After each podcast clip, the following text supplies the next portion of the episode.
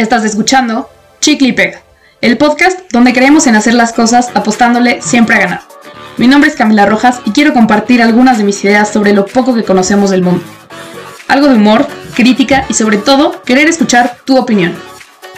Comenzamos.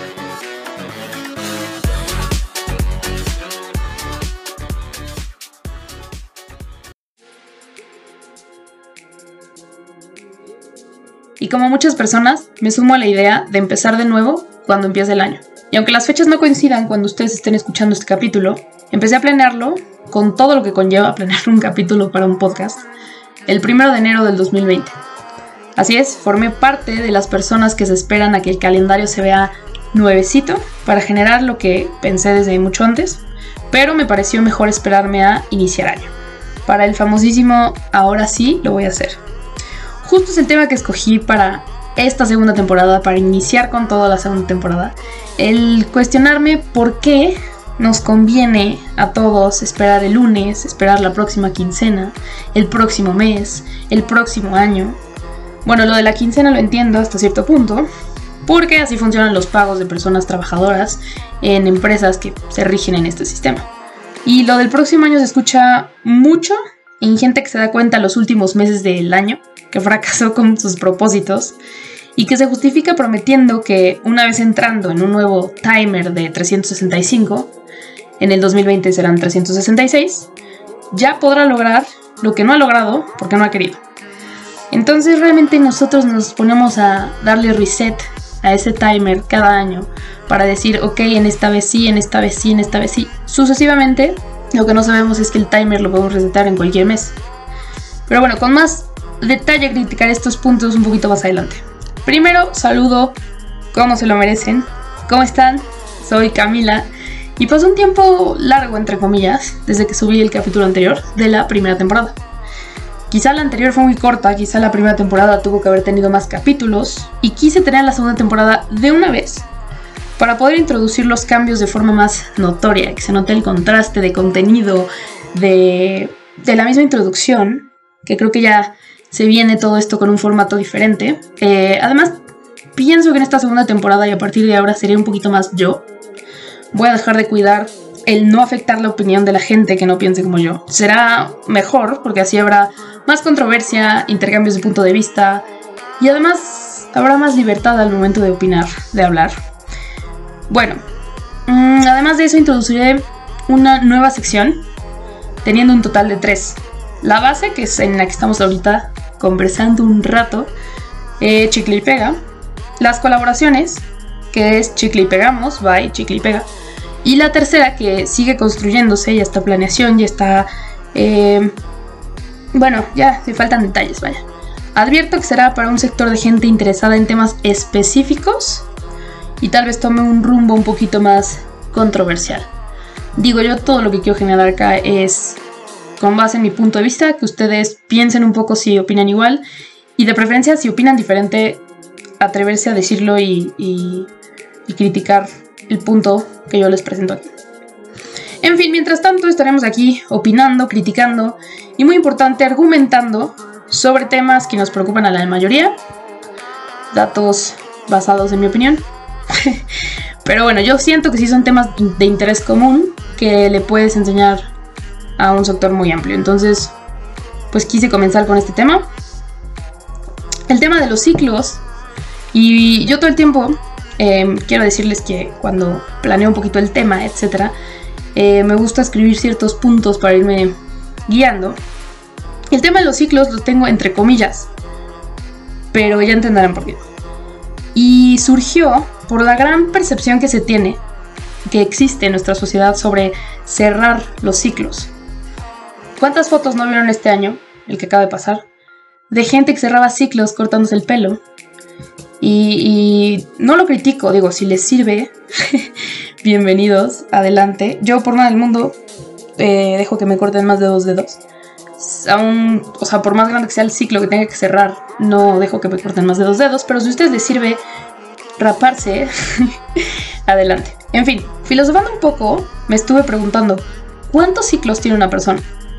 O sea, ¿cuáles son los que tiene que cerrar, entre comillas? Cuando realmente dudo que fuéramos conscientes de abrirlos. Yo, yo no creo que la gente diga, ok, estoy abriendo un ciclo, me voy a preparar. Mm, no hay ritual para abrir ciclos, pero sí para cerrarlos. Sí, primero tenemos que descartar lo obvio. El primer ciclo del que nadie se escapa es el de la vida. Todos estamos en el mismo tren de la vida. Pero hasta eso no es un ciclo. Es una línea recta que toma algún rumbo al final, según creencias personales. Me explico un poco más. Todos nacemos y todos morimos. Existen dos fechas que poner en el principio y la del final. Punto. Lo que pasa después es personal.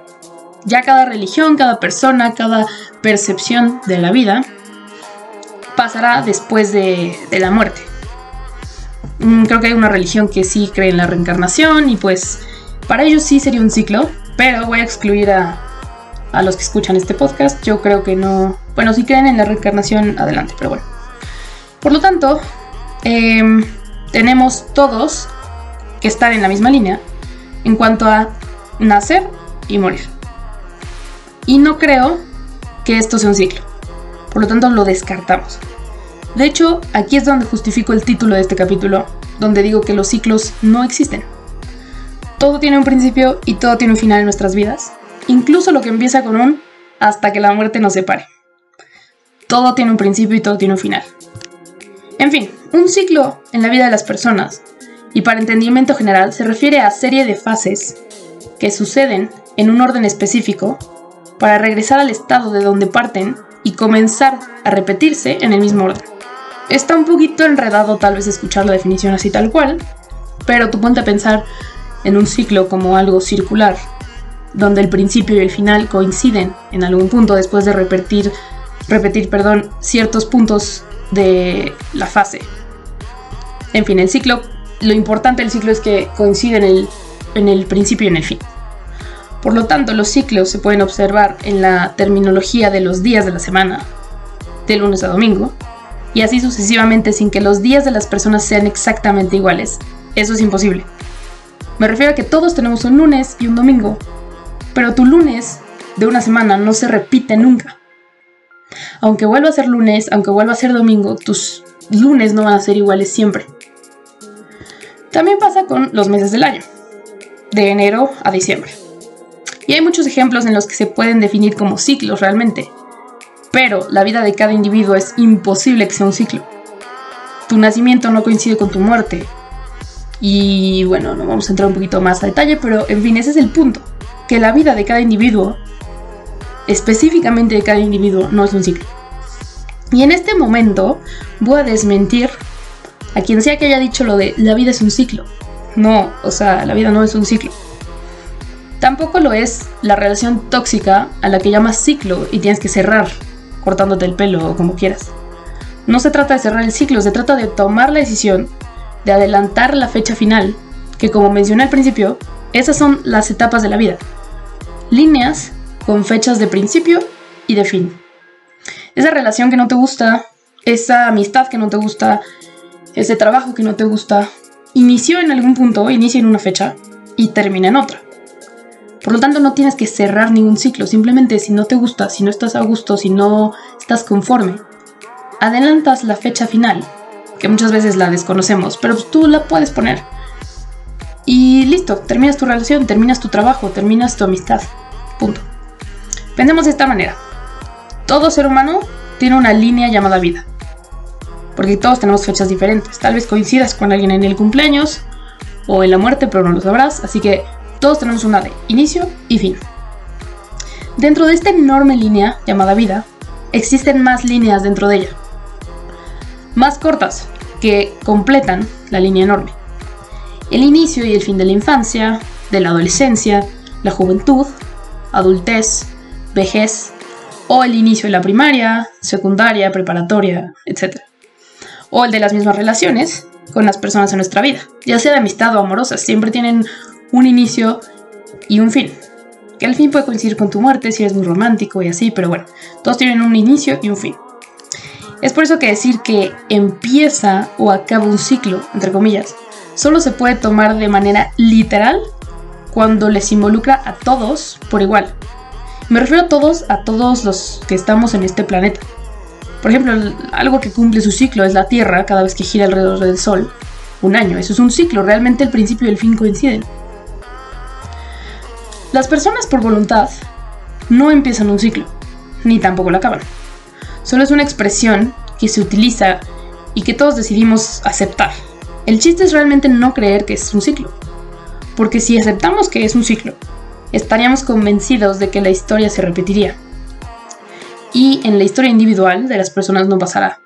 Como lo dije hace rato, tu lunes de una semana no va a ser el mismo lunes de la próxima.